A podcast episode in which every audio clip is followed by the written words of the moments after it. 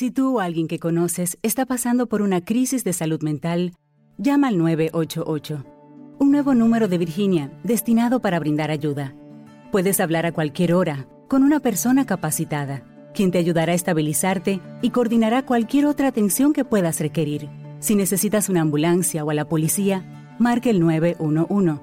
En caso de una emergencia de salud mental, llama al 988. Virginia está aquí para ayudarte.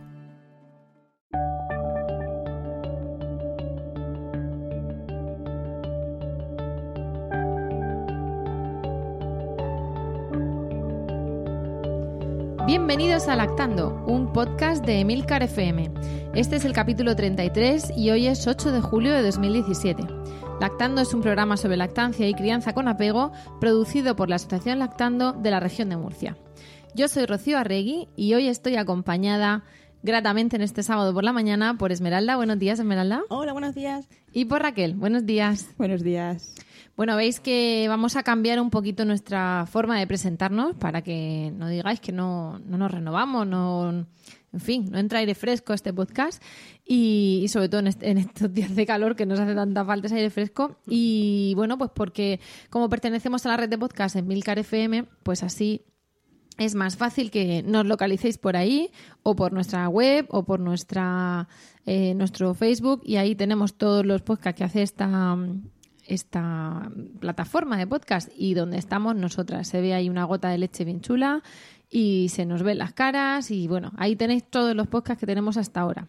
Decimos que es el capítulo 33 porque llevamos ya un montón de meses haciendo este podcast y con el de hoy, aunque ya os estoy adelantando el final del programa, pues vamos a cerrar este ciclo que va un poco pues con el curso escolar y un poquito más. Es decir, hacemos el podcast de julio, no vamos a grabar en agosto porque también queremos tener vacaciones de la teta y en septiembre nos veremos con un montón de ganas y algunas morenas y otras igual que nos fuimos.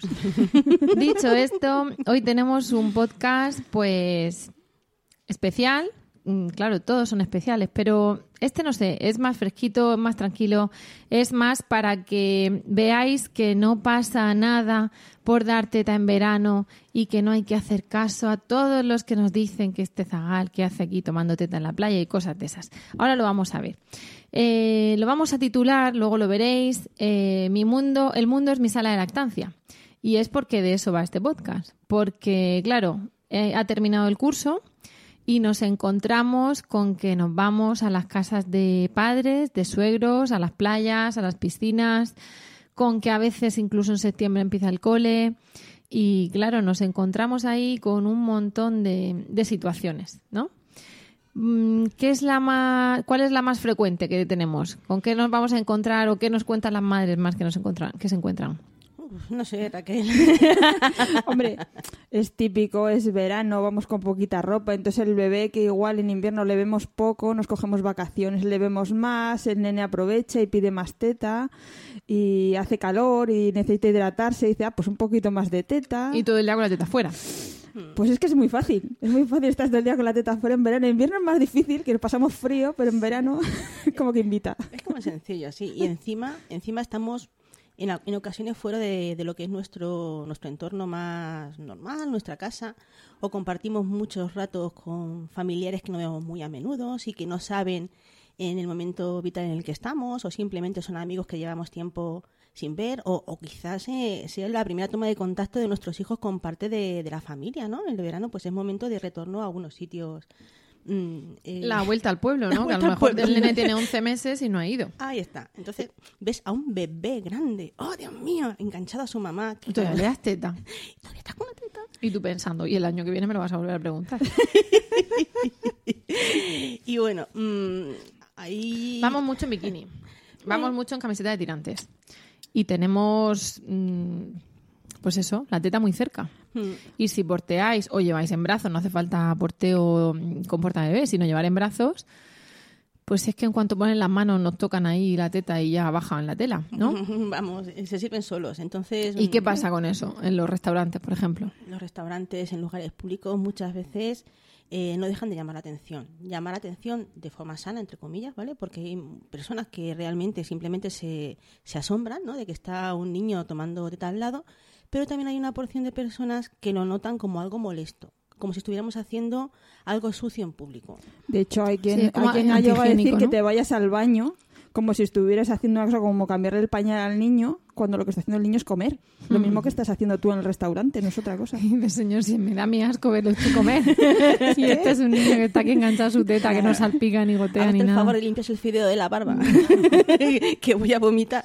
Bueno, es que nos hemos levantado un poco guerreras. Bueno, vamos a, vamos a bajar el ritmo porque hay veces que no es simplemente que a la gente le choca. Vamos También a hay ser veces- políticamente correctos. También hay veces que pasa lo contrario, ¿no? Que salimos a la calle por eso, porque es verano, eh, nos- se nos ve más dar teta y también hay gente que se te acerca a decirte qué bonito.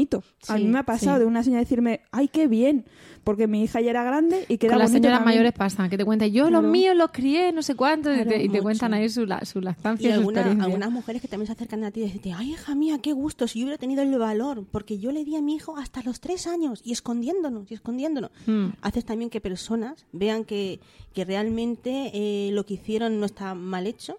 Y Claro, tenemos que pensar gente que hay generaciones donde, bueno, un familiar cuenta que él iba corriendo desde detrás de la puerta o detrás de la cortina, Madre mía. escondido, a tomar tetas a, su madre. Y ya tiene recuerdo, con lo cual tiene que ser a partir de los tres años.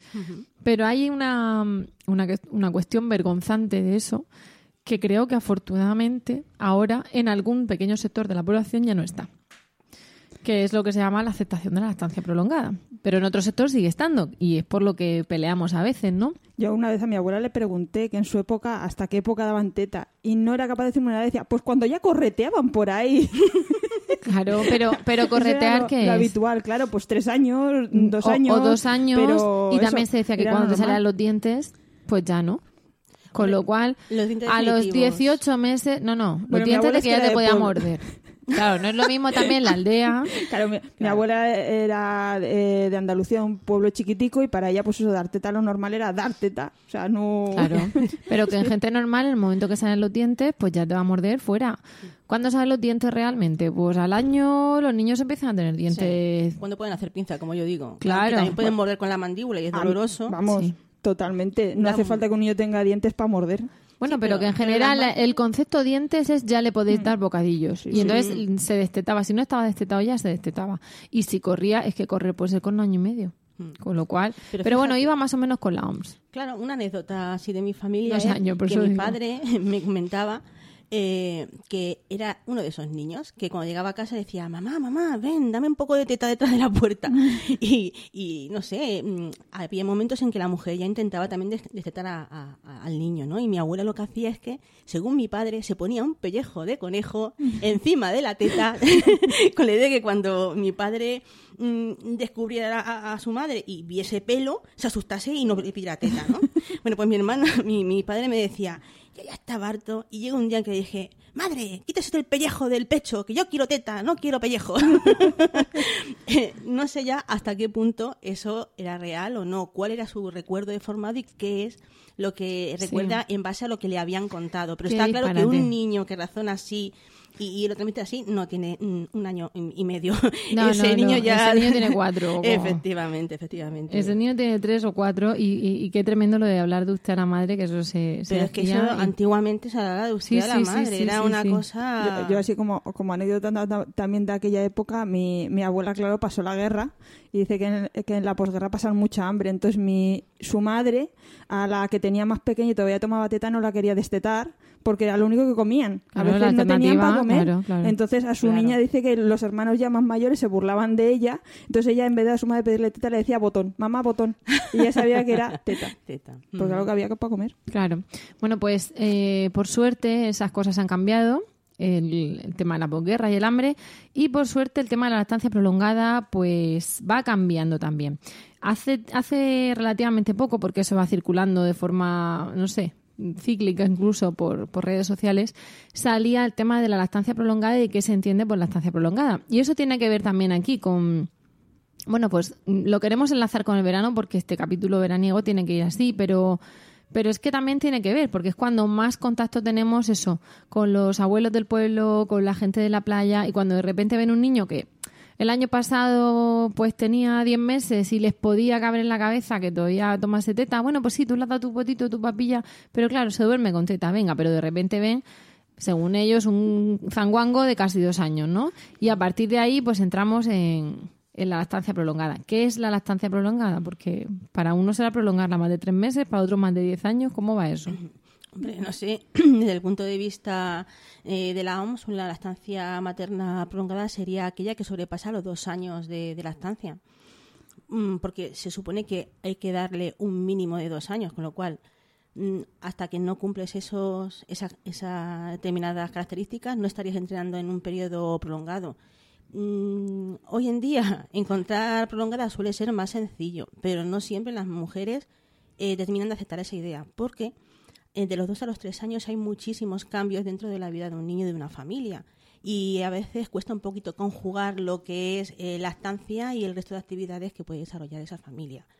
Pero ¿En qué estás pensando?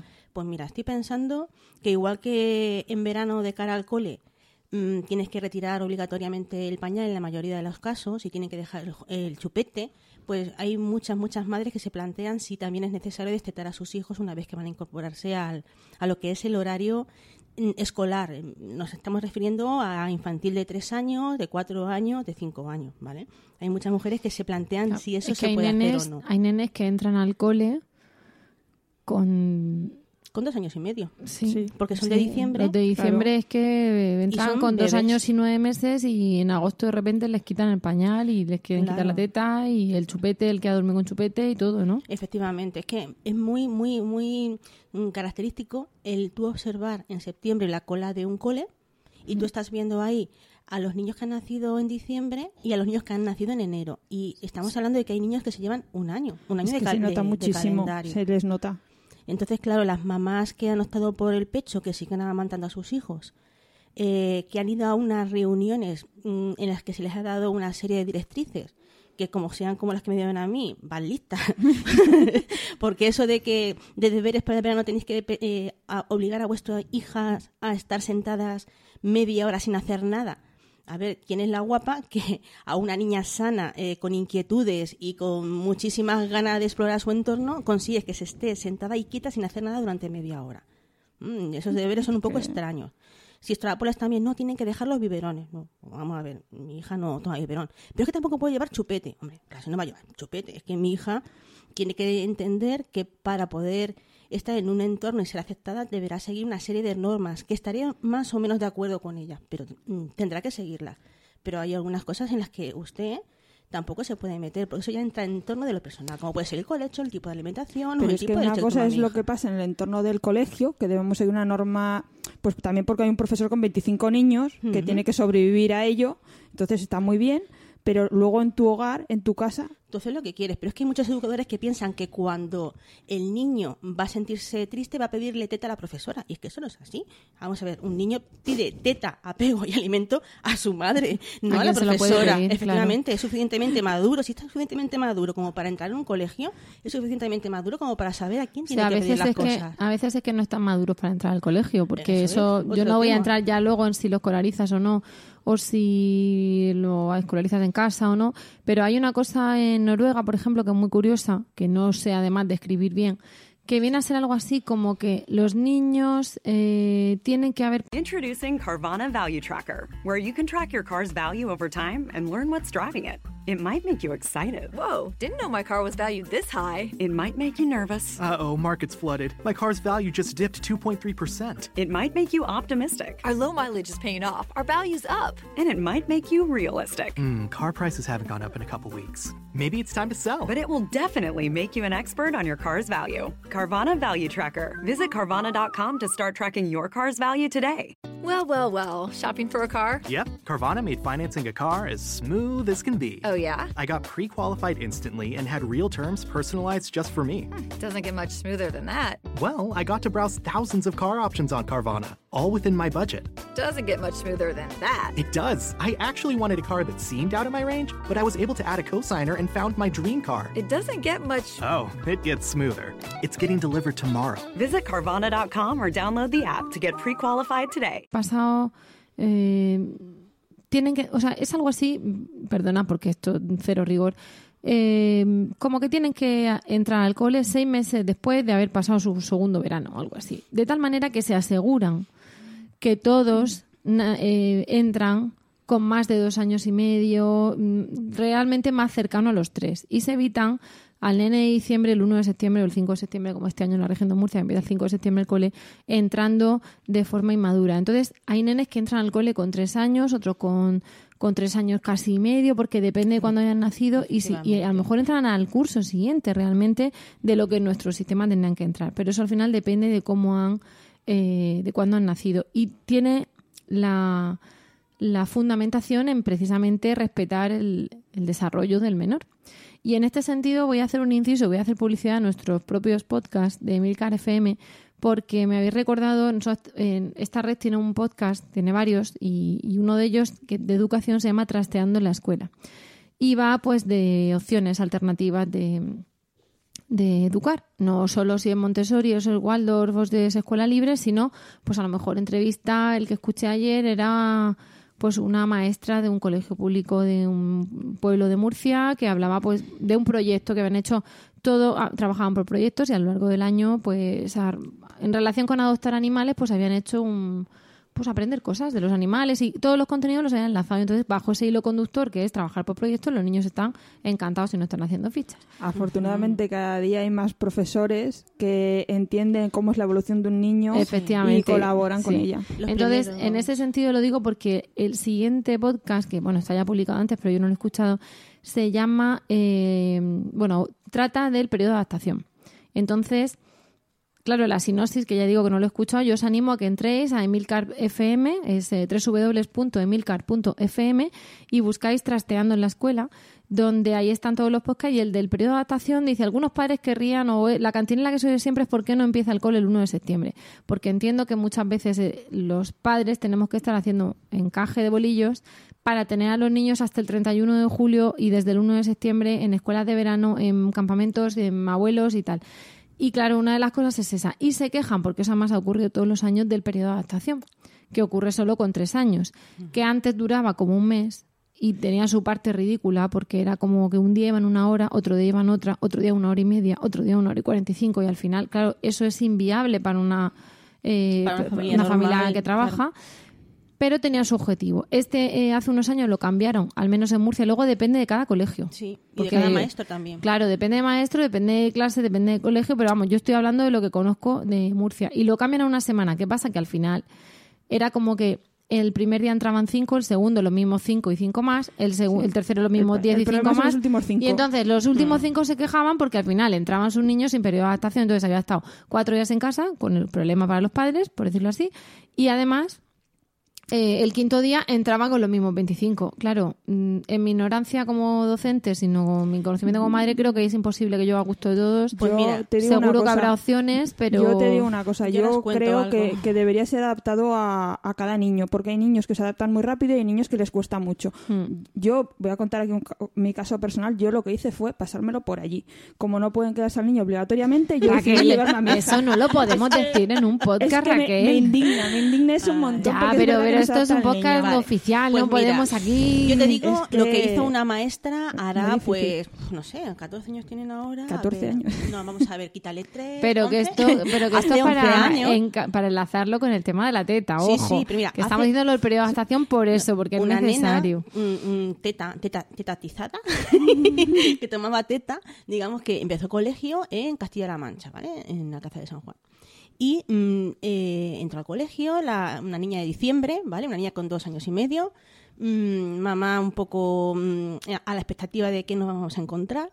Y lo que se encontró fue una maestra que lo primero que hizo fue una fiesta donde estaban invitados todos los papás, todas las Qué mamás, todos los abuelos que fueran a cuidar de ese niño en concreto, para que eh, los niños vieran cómo sus padres entraban a la clase, se sentaban en la silla, se sentaban en el suelo, jugaban con los juguetes, conversaban entre ellos, trataban a la profesora y la integraban dentro de su entorno como una persona no extraña. Claro, para que Fíjate qué gesto cuidador. tan simple y tan potente al mismo tiempo. Y eso no cuesta dinero, señoras. Yo, yo siempre quiero dejar ¿Eh? a mi hija en, Sí, es que en además no un te dejan pasar. siempre Claro. le- a, a mí en el colegio me acuerdo que cuando fue era la reunión con la profesora, la profesora nos dijo que por favor lleváramos al niño a la reunión porque era solo con nosotros. Entonces, como era personal, eran 10 minutos, pero ahí aprovechaba para tener ese, ese Sí, contacto ese con el primer claro. niño. Es que tener en cuenta una cosa, ¿qué le decimos a nuestros hijos y más ahora en verano que estamos mm, fuera con mucha gente a nuestro alrededor, que no le puedes hablar a un extraño y que no te puedes fiar de nadie a la que no Madre mía. Y le metes en un colegio con un montón de profesores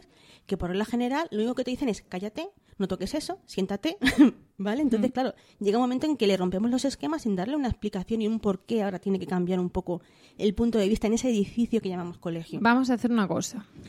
Esto da Para, Para la vida. 50 para muchas horas. sí. Entonces, Centrémonos en la teta. Efectivamente, lo que vamos a hacer es centrarnos en la teta y enlazar esto que estamos contando precisamente porque es un cambio más y a veces las adaptaciones, los periodos de adaptación vienen por eso.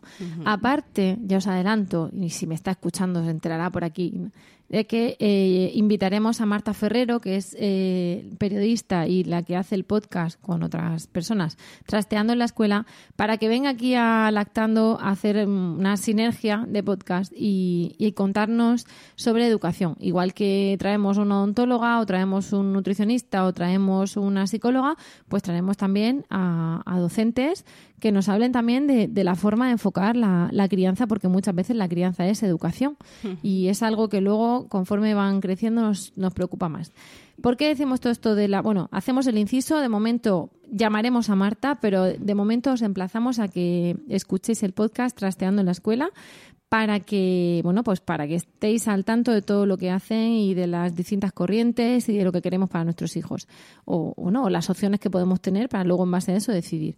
Aparte de eso, decimos que el verano es a veces catastrófico porque tenemos la espada de Damocles del 5 de septiembre y el niño tiene que quitarse, vamos, en la, la hoja pone que tiene que desabrocharse en los ojales, es controlar esfínteres, mm, Dejar el, ti- el biberón. dejar el Es dejar el chupete, beber si- en vaso. Si, si hablas con, con gente, Comer con psicólogos trozos. y todo esto, siempre te suelen decir que cuando vayas a hacer un cambio a un niño, lo hagas de uno en uno. Es decir, si vas a quitar el pañal, quitamos el pañal cuando no vayamos a pasarlo a otra habitación, cuando no vayamos a destetarlo, para ir una cosa cada vez. Sí, pero claro, lo que ahí. pasa es que tenemos poco tiempo y muchos puntos que tratar en algunas ocasiones. También ahí la importancia de, que- de la madurez de cada, de cada niño, ¿no? Y la importancia de que los padres a veces tienen 15 días de vacaciones en agosto.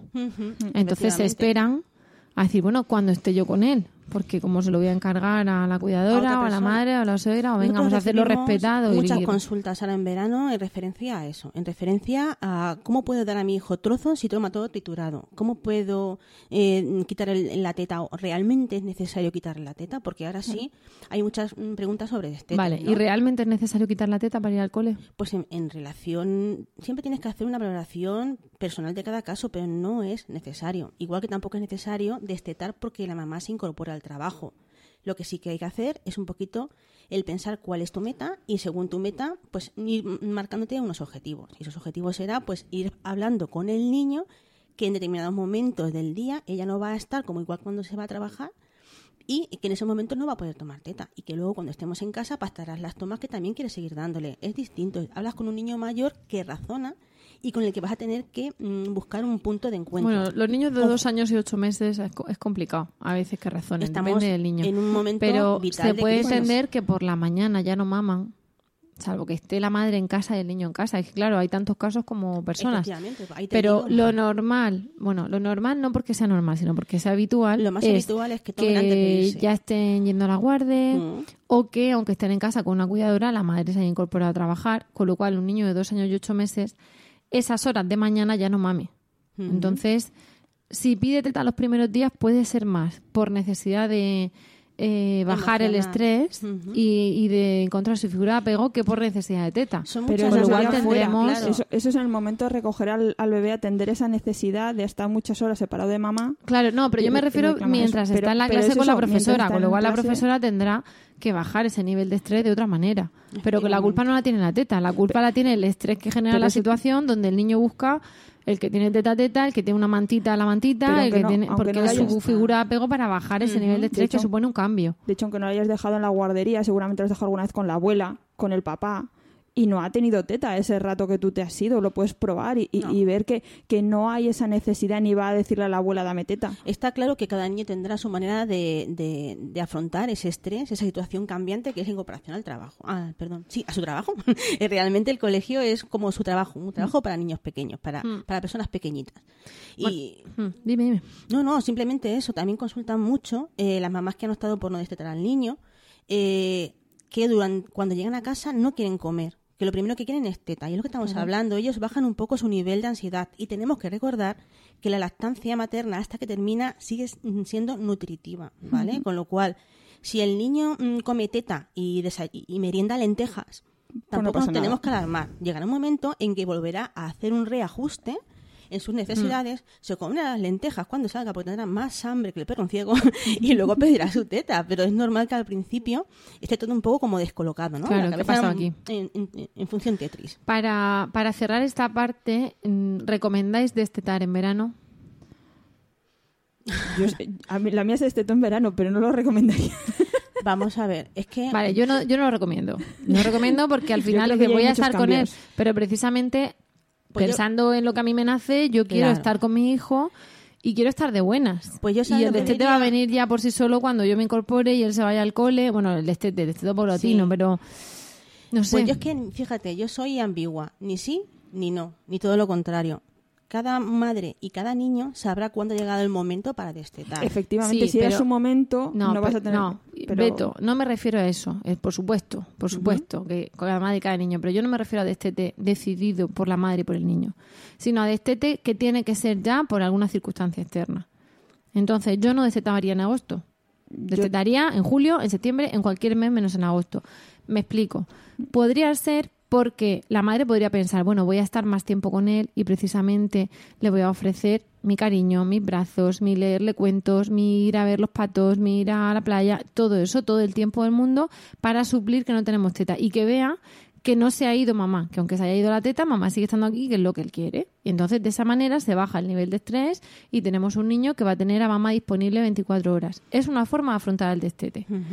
Yo quizá de forma más egoísta pienso, el niño está todo el día viéndome las tetas, estoy en bikini, estoy en tirantes, Una época difícil. eh, yo también quiero estar tranquila y quiero descansar y quiero una relación mm, sana, mm, pacífica con mi hijo este mes y no quiero pasármela, como además él va a Mm. Tener yo- más la te entiendo, necesidad. pero porque en agosto como mes vacacional. Claro, pensando... Claro, pero es que hay muchas familias que el mes de vacaciones lo tienen en septiembre, que el mes de vacaciones Bueno, yo me tienen- refiero al mes de vacaciones, Vale, ¿vale? de acuerdo. Pensando que además Hombre, hace más calor. no Entonces yo tiene pienso que el niño sentido. tiene más calor, con lo cual tiene más sed y además Tiene- tiene más cerca la tentación. Efectivamente, tienen más Entonces, posibilidades de oferta. Con claro. lo cual, mm, ponerle a un niño la miel en los labios y decirle no, no, no. mm, Por, por eso digo hacen que es por muy respetuoso que sea y por muchos cuentos que le pueda leer y por mucho que me anticipe y por muy pacífico, la sensación es va a que voy a estar todo el complicado. tiempo en una tensa calma de que no me pida porque le tengo que sacar enseguida otra cosa porque Pero está todo el lo día... que sí que hay que dejar claro es que no es eh, obligatorio y excluyente, no es obligatorio el destete y no es Cuando el tráfico te sube la presión, nada mejor que una buena canción. Cuando las noticias ocupen tu atención, enfócate en lo que te alegra el corazón. Y cuando te sientas mal, un buen médico te ayuda a sanar. Sabemos que mantener tu salud es tu prioridad, también es la nuestra en Kaiser Permanente, donde trabajamos juntos para cuidar de todo lo que tú eres. Kaiser Permanente, para todo lo que tú eres. Kaiser Foundation Health Plan of the Mid-Atlantic Stay Inc., 2101 East Jefferson Street, Rockville, Maryland 20852. ¿Te preocupas por tu familia? Entonces, ¿por qué darles solo huevos ordinarios cuando pueden disfrutar de lo mejor? Eggland's Best, los únicos huevos con ese delicioso sabor fresco de granja, además de la mejor nutrición, como 6 veces más vitamina D, 10 veces más vitamina E y 25% menos de grasa saturada que los huevos regulares, además de muchos otros nutrientes importantes. Así que, dales los mejores huevos. Eggland's Best, mejor sabor, mejor nutrición, mejores huevos. excluyente la teta y el colegio. Eso es una cosa que tienen que tener claro, que si quieren destetar tiene que ser porque ellas realmente estén convencidas y, y lo necesitan. Y más que consultan porque tienen agitación, ¿vale?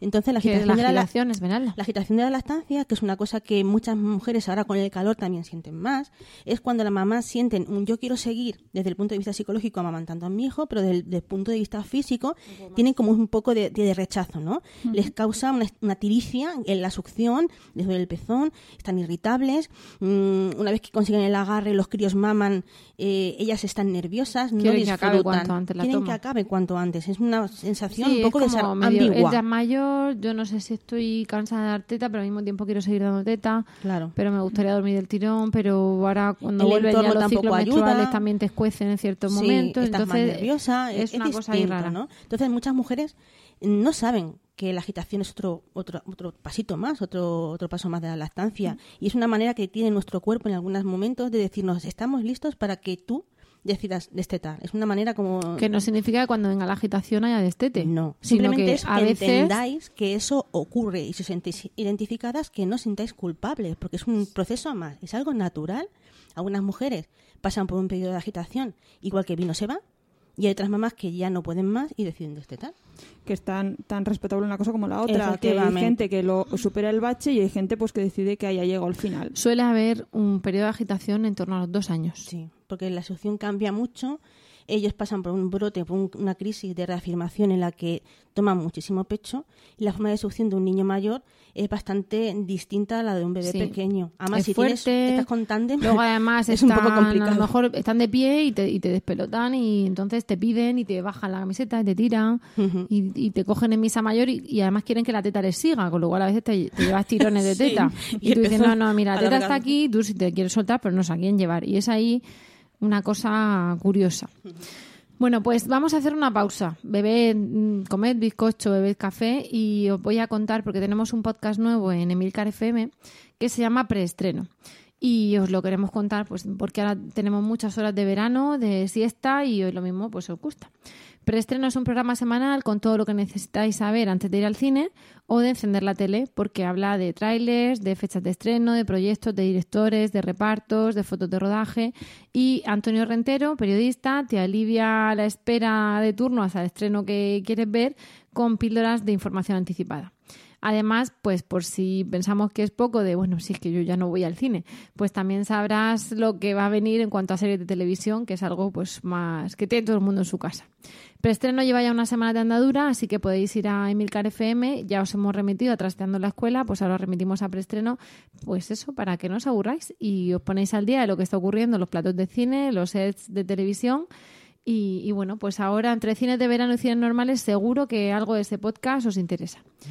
Todo eso y mucho más en Emilcar FM, habéis tomado ya bizcocho y seguimos. Y ahora dejadme que beba yo y seguir. ¿Qué es lo que opináis en cuanto al tema? Porque hemos hablado del destete, hemos hablado de la lactancia prolongada, pero el tema público, los restaurantes, vale, pero y más sitios, y la playa y la piscina. Y la piscina, eso te va a decir. La piscina palabra. comunitaria, la piscina mm, pública, eh, porque hay matices. Si tú tienes una piscina para ti sola, de tu uso y disfrute, ahí no vas a tener problemas, salvo que invites a algún amigo. Si es una comunitaria, te van a mirar mejor, te van a mirar peor, mm, pero ¿y si es una piscina pública, de esas olímpicas, o dos o tres piscinas, o un complejo deportivo, tú tienes un niño, pues eso, de esos que van a misa mayor, como tú dices, y deciden que la teta tiene que seguir a su boca y no él a la teta. ¿Cómo lo encaras? Porque algunas veces no es que te sientas tú más o menos incómoda, es que la gente te mira e incluso puede llegar a llamarte la atención. Se han dado casos, ¿no? Hace poco de, de decirte que te tienes que salir. Y eso no, no, es, no es correcto porque lo que estamos haciendo es alimentar a nuestro hijo y no, y no tiene razón. De hecho, en Zaragoza han hecho la iniciativa de dar un día para que vayan las mamás lactantes gratis. Mamá con su bebé que está dando teta puede ir gratis. Pero eso salió a raíz de, Por de- eso, de expulsar a una madre, ¿no? Porque expulsaron a una mamá Sí, claro. y, y lo que ha hecho el Ayuntamiento de Zaragoza, en vez de apoyar eso, esto es una piscina pública y ahora vamos a hacer un día de que vengan las mamás lactantes gratis. Es que, es muy mm, bonito eso porque muchas veces no se hace ese apoyo desde las instituciones. Pues mamás de Zaragoza que nos escucháis, Además, ya sabéis es que tenéis que mirar y es un hoy día, hoy día no 8, estamos hoy día seguros. 8, ¿Es- hoy día sábado al mes? 8. Sí, ¿Es ocho hoy es hoy? hoy, es Pues día sí. 8. La cuestión es que uno de los socorristas de la piscina llamó la atención a una mamá que estaba amamantando a su hija de, de tres años en la orilla de la, de la piscina y le llamó la atención no por el hecho de dar mm, pecho en público, sino por el hecho de que su leche podía llegar a contaminar de fluidos biológicos eh, el agua, ¿no? Entonces yo, mm, señoras que están menstruando, por favor, absténganse de bañarse, porque también sus A ver, fluidos corporales niños- pueden y escapar niños que- Y es niños que más hacen desagradable. Sí, Niños que hacen pis pipí. o caca, por favor, absténganse de meterse en la piscina Pero por el y, alto y la saliva, fluido. ojalá, ojalá estuviese el agua Totalmente perfecta, pura. y mineral, Bueno, claro. ¿Y qué decimos de las lágrimas de los niños que aprenden a nadar y no quieren? Por favor, eso es un fluido biológico. Es que además de todos los fluidos que has nombrado, el único que se come. Justo, el único que se come y es también estéril y es un alimento y es menos desagradable es la leche. Pero bueno, yo entiendo que este señor se pudo sentir un poco pues intimidado. La cuestión es que la señora protestó, la mamá protestó con bastante buen juicio y el ayuntamiento dijo que era verdad. A este señor, al socorrista, nada, se le informó de que no había ningún tipo de problema y lo que sí que se hizo para quitar un poco de hierro y apoyar a la estancia materna por parte del ayuntamiento de Zaragoza es crear una, una jornada de puertas abiertas hoy 8 de, de julio y invitar gratis a todas aquellas mamás que estuvieran en periodo de lactancia amamantando a sus hijos Toma para ya, que pudieran teta disfrutar. piscina, piscina, efectivamente. Pues Raquel, en redes sociales solo tienes que poner en Facebook para que la madre, pero además ya al cortar el podcast, la madre Sí. de Zaragoza que dé la casualidad que se meta a Facebook, sí, van a estar todos en la piscina. Pero bueno, la que no esté en la piscina, que coja el bañador y se vaya para allá para que además haya presencia y vean que... Claro, y un apoyo y, una buena iniciativa. Es decir, y que vea el ayuntamiento que, que- que las mamás han respondido al llamamiento. Es que, es que es un buen ejemplo porque otras veces se ha echado de una tienda o de algún centro comercial, se ha llamado la atención a madres y no ha habido ese reflejo Claro. de reacción. Porque un dependiente en un momento dado es un empleado Mm. y puede tomar una decisión inadecuada. Claro. Entonces la tienda puede decir, oye, mira, no, Pero esto, esto está permitido aquí. Incluso pasado. mismo socorrista puede decir, ah, es verdad, pues mira, de acuerdo, yo tengo un dato más que adjuntar. Claro. Ah, no hay por qué culpabilizar a una persona que no tiene un conocimiento, sino aquellas personas que aún eh, poniendo en conocimiento cosas que son realmente necesarias aprender, se niegan a seguir captándolo. Eso es cuando hay que realmente tomar medidas. Pero si una persona se equivoca y dice, ah, pero que se puede, pues estupendo, adelante. Pues yo creo que es una manera de, de aceptar que somos humanos y que tenemos que aprender y que podemos también cometer alguna que otra No, no, y faltilla. y- y un- en un momento dado eso, un empleado intenta hacer lo que cree que la empresa quiere hacer. Entonces es la empresa la que debe dar una respuesta a eso. Ujú. Pues nada, una anécdota más para, para coger. Mm, hombre, hay, hay algunos mm, grandes almacenes, como una vez Ikea, por ejemplo, también pasó que Y en un Primark también ha pasado. y en Primark, pero Ikea rectificó. Primark no lo sé, sinceramente, pero Ikea me sorprendió porque como sus campa- campañas de crianza con apego y demás, mm, lo que hemos dicho, hay momentos puntuales en los que las personas toman una, una decisión y eso no tiene ni por qué ser mm, representativa de una marca, de una firma. Igual que la ha tomado, puede retractarse y decirle, vale, he aprendido, no os preocupéis, mm, de aquí en adelante lo enfocaré de otra manera. ¿Mm? Entonces, Claro. Siempre es bueno aprender de los errores de uno mismo. Pero Bueno, pues lo- eh, creo que de cara a las madres que se van a encontrar este verano, pues eso, en piscinas, en cines, en playas, en adaptación a la guardia, mm, lo hemos cubierto. ¿Qué nos queda? Hombre, los niños no solamente viven de abrazos y de teta. ¿Los baby de Winnie de este crío no come nada? Los entornos hostiles del verano Venga, se Ra- centran mucho en Esmeralda, la esta- esta comida. es tu zona, este es tu, tu campo, porque Raquel, es la- eh, Raquel Esmeralda es la que da los, los talleres de alimentación complementaria en lactando y si alguien sabe de alimentación complementaria más que las demás, seguro que es Esmeralda. Sabemos mucho todas, porque al final, en mayor o menor medida, mm, mm, conocemos a nuestros hijos y ponemos en práctica aquellas ideas que más concilian con nosotros. Pero sí que es cierto que algunas veces las mamás, aunque tienen una pista y tienen un instinto de poner en práctica determinadas cosas, no saben cómo enfocarlo dentro de lo que es la propia vivencia de la familia. ¿no? Entonces nuestros talleres siempre van enfocados a eso. A qué es el baby winning sin llamarlo baby winning y cómo hacerlo sin saber que lo estás haciendo. ¿no? Entonces simplemente es adaptar el menú diario de una familia. Y ahora en verano, ¿qué comes tú, por Vale. ejemplo? Y, eh, no, y ahora la, y la abuela que dice, tú con esta edad te daba una papilla y te bajaba a la playa ya con la papilla, toma. ¿Y Claro. este que ha tomado? ¿Un bocal melocotón que le has ofrecido aquí en la playa? Eso no come. está. Pues tú qué comes ¿Y ahora qué pasa? Que llega a la playa, tiene sueño y quiere teta y entonces no toma nada más que teta. ¿Y qué hacemos con eso? Pues mm, nosotros aumentar nuestro nivel de estrés, sentirnos más vigilada. Y siempre va a depender un poco también del entorno de cada familia, porque si la abuela ya sabe más o menos cuál es tu manera de ofrecerle comida, te va a atacar menos. Pero si es la suegra que no te ha visto en todo el invierno, digo suegra con todo el amor, a mi suegra y a todas las suegras de- del mundo mundial. La suegra, la normal- suegra realmente es una figura retórica. Sí, sí. La Podéis poner... es esa eh, madre que no te deja claro, en paz, La, la etiqueta de no suegra puede ser perfectamente una vecina. ¿eh? Efectivamente, es la un vecino. vecina, es la mm, mm, tendera del Mercadona, es el panadero es la abuela que está bajo la Son los, sombrilla. los opinólogos. Exacto. Entonces, le hemos puesto suegra pues porque tiene esa mala fama la Claro, figura. por las connotaciones que nos despierta en ocasiones. Pues mira, lo que tienes que tener claro es que tu hijo está bien cubierto con el pecho, que se puede hidratar y se puede nutrir con tu leche sin necesariamente darle más cantidad de comida, que en verano muchos niños comen bastante menos porque realmente el calor les quita bastante más el apetito y Igual maman que los más. mayores. Igual que los mayores, hay mayores que están un poco más inapetentes y que tu hijo mm, puede comer prácticamente de todo lo que tú comes. Que si el crío se come tres trozos de melocotón del que tú te estás comiendo, adelante. Que si quiere picar un poco de arroz de tu plato, eso también es comer. Que no hace falta que esté triturado y machacado. Y tendrás que trabajarlo con la abuela, que no va a ser sencillo. Un truquito que me enseñó mi suegra para quitar un poquito la tensión. Saludamos desde aquí a la suegra de no es que me sorprendió porque yo estaba un poco pues en, en- en tensión, ¿no? Porque mm, es lo que tú dices, te sientes juzgada por todo el entorno. Coma medio trozo de melocotón, coma medio tarro de papilla, coma cuatro granos de arroz. Entonces mi suegra me sugirió en una ocasión que por qué le poníamos un plato a la niña. Que por qué no comía el mismo plato mío. Y que en el momento en que ella me quedase con hambre porque mm, no tuviera suficiente comida, eh, siempre podríamos añadir un poquito más a mi plato. Y yo me quedé ojiplática total.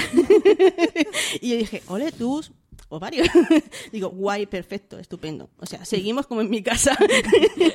Hija mía, y en algunos sitios te miran raro porque te la sientas encima de los brazos aunque le pongas uno- un plato aparte. No, claro, vamos a ver, en el restaurante normalmente yo siempre solía tomarme, impedir la comida más sana posible, un pescado, una carne a la plancha, asada, ahora mismo las parrillas están al orden del día, ¿no? El, el cordero a la brasa, el pollo a la brasa, el cabrito, la ternera y una guarnición en lugar de patata, que o bien una patata asada entera con piel o bien un panache de verduras.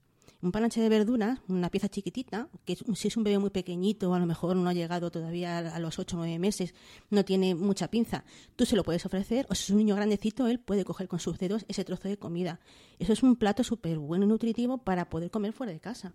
Un arroz, en lugar de arroz y marisco, si el niño todavía es muy pequeño y no está no habéis probado ese tipo de alimentos, pues puedes pedir un arroz con pollo tranquilamente y tú puedes ofrecerle arroz con pollo.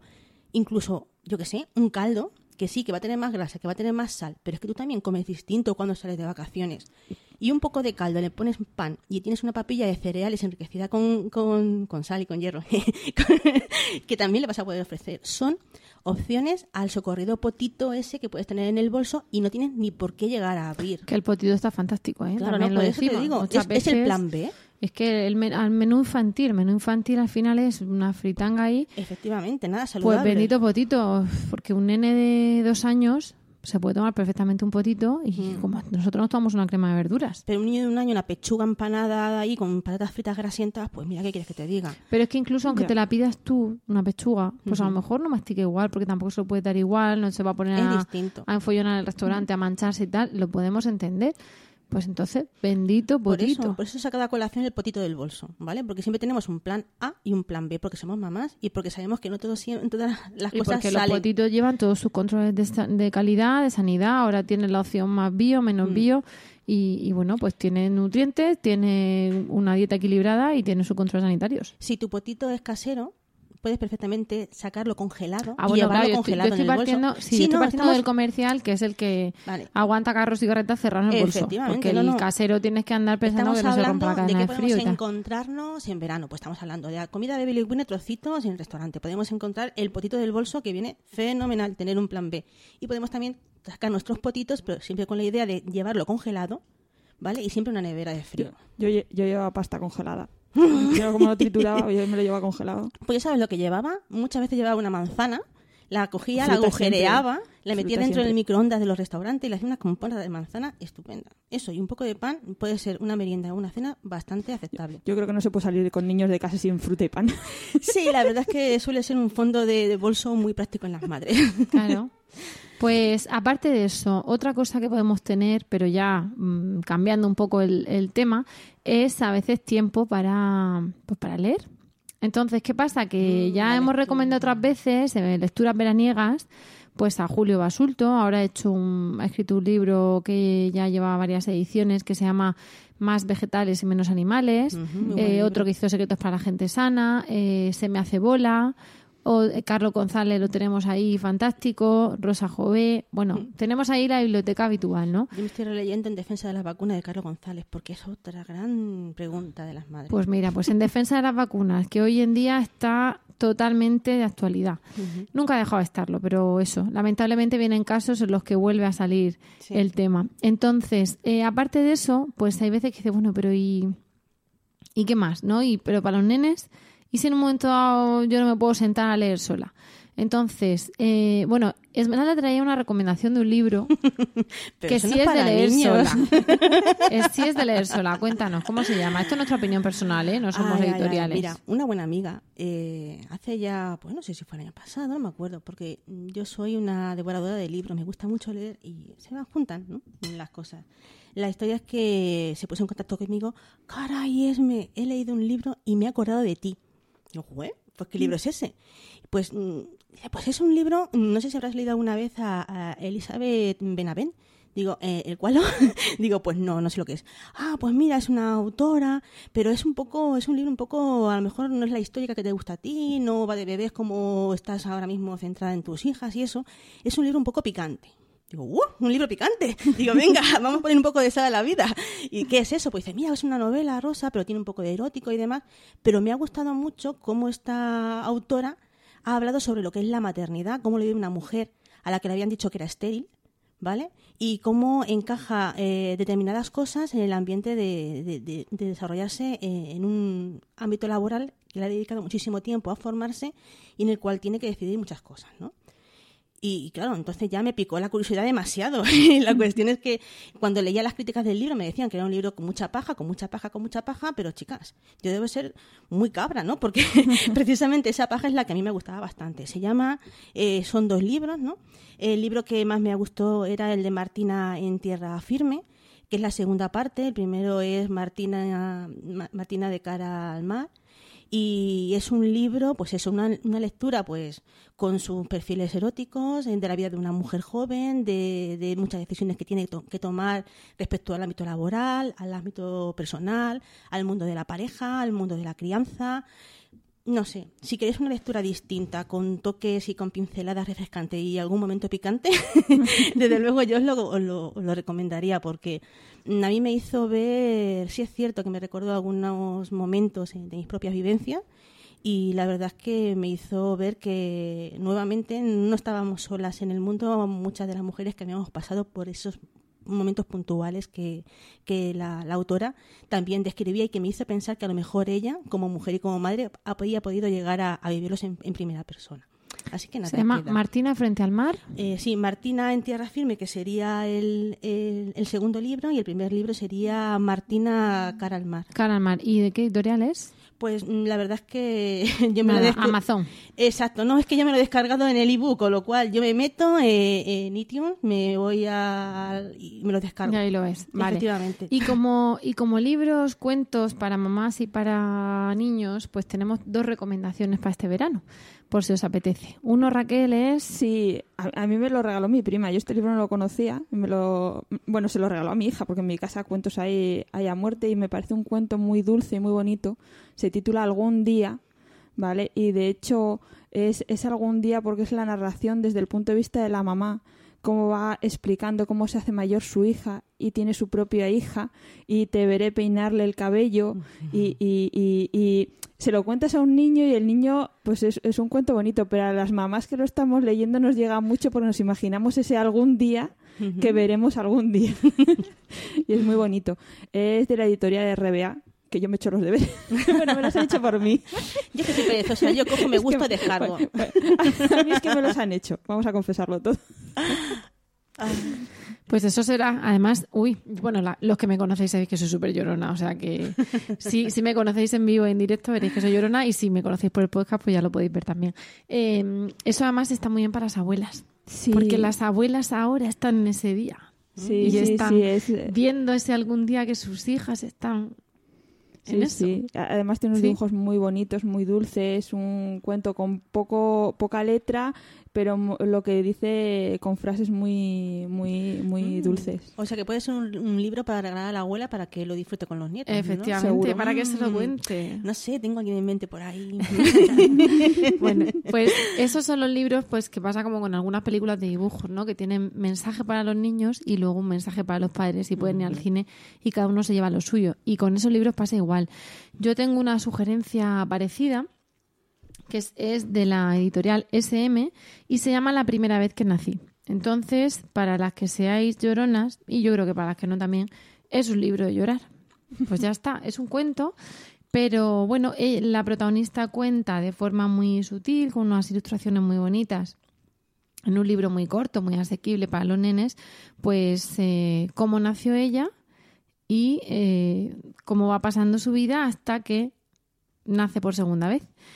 Y, y os animo a que lo a que lo leáis porque es precioso, es una con muy pocas palabras, con muy pocas ilustraciones, un cuento muy emotivo donde las, las pequeñas y los pequeños podrán verse reflejados y las madres también. Y en este caso además las abuelas, porque por la misma por la, la misma razón que dice Raquel, pues las abuelas al final mm, ven ahora a sus hijas en esa en ese papel, ¿no? En esa mm, en esa tarea que es la maternidad.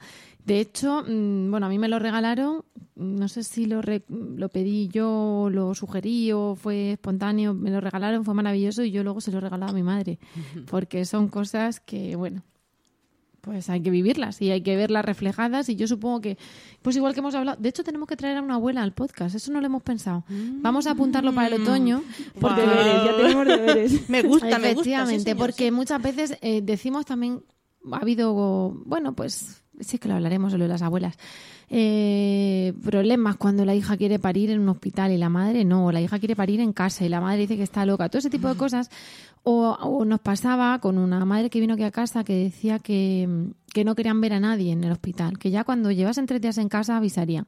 Y eso las abuelas no lo podían entender, como, o sea, ellas decían, bueno, yo no voy a estar todo el día zampada en el hospital, pero como no voy a conocer a mi nieto. Y entonces una de las cosas que decimos es que tenemos que pensar que cuando nace un niño, nace una madre, nace un padre y nacen unos abuelos.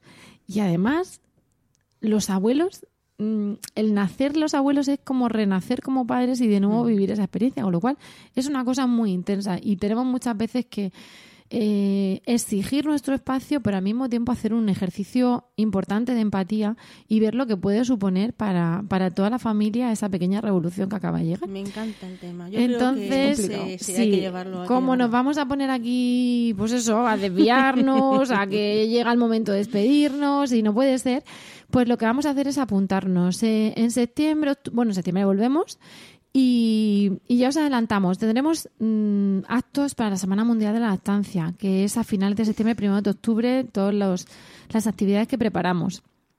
Traeremos una psicóloga que nos va a hablar de un tema, ya en el podcast traeremos una psicóloga que nos va a hablar de un tema interesantísimo. Hablaremos en parte de la culpa, que es esa mochila que nos cogemos en la vida y, y que llenamos de piedras cuando somos madres, ¿no? Pues hablaremos en parte de eso. Eh, vamos a traer a, a Marta Ferrero, si se deja, para que nos hable de educación y vamos a traer a una abuela mm, prometiendo portarnos bien y no vapulearla, porque claro, esa abuela será madre, será abuela y será madre por un lado, pero será suegra por otro. Entonces vamos a intentar ver cómo lo hacemos.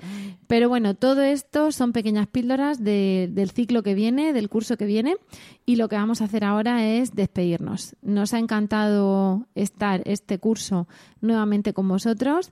Para nosotros sigue siendo un placer grabar el programa y aunque esto pues no está en nuestra escaleta, lo tenemos que decir porque nos gusta grabar esto y además, pues insisto, lo tendremos que estar haciendo bien cuando fuimos uno de los mejores podcasts de 2016 elegidos por iTunes. Con lo cual, bueno, pues somos originales, creemos que lo hacemos bien, que nos lo pasamos bien y, y queremos que vosotras y vosotros os lo paséis bien escuchándonos y en la medida de lo posible, pues aprendáis o, o tengáis menos dudas o disipemos inseguridades o lo que sea. Y ¿Vale? agradecer mucho el feedback que nos hacéis cuando nos mandáis un email y nos decís nos ha gustado. Efectivamente. tal, o nos sugerís un tema. Sí. O Yo os animo muchas gracias por a eso. que sigáis, estamos trabajando en ello. Hay una, ¿cómo se llama? Podcast, podcast, ¿cómo? La persona que oye de regular, pero que lo oye regularmente. Sí, Hay sí, una sugerencia. eh, ya hace más de un año y medio, no os olvido, ¿vale? Todas las sugerencias que llegan son, están esperando ahí el momento para salir a la luz. Eh, y estamos trabajando muy estrechamente con una nueva mamá que quiere ayudarnos un poquito más y es lo que yo creo que el año que viene, este curso próximo, va a haber temas muy interesantes, muy novedosos y que os pueden abrir un poquito más eh, las miras, ¿no? Que siempre es bueno. Efectivamente. eso. Y todo esto, como decimos a veces, mm, bueno, por supuesto gratis y enlatado para cuando lo queráis escuchar. Eh, comentadnos cosas, sugeridnos temas. Ahora que nos escucháis en agosto, escribidnos al mail de Lactando, ¿vale? A, nuestra web, en comentarios, a nuestro Facebook. Escribidnos todo lo que queráis, sugerirnos, felicitadnos, criticadnos, haced lo que queráis con el podcast porque seguro que todo nos enriquece y que además eh, de ahí sacaremos ideas para el curso que viene. Y bueno, con todo esto hemos llegado ya al final del podcast de hoy. Muchísimas gracias por el tiempo que habéis dedicado a escucharnos y esperamos de corazón que os haya sido eh, entretenido y de utilidad. Ya sabéis que esperamos vuestros comentarios en lactando.org o en emilcar.fm barra lactando, donde también podréis conocer el resto de programas de la red y comentarnos todo lo que queráis. Por ahora nos despedimos, ahora sí, hasta el próximo programa en septiembre y os deseamos feliz verano, pero además, como siempre, os deseamos mucho amor Y mucha teta.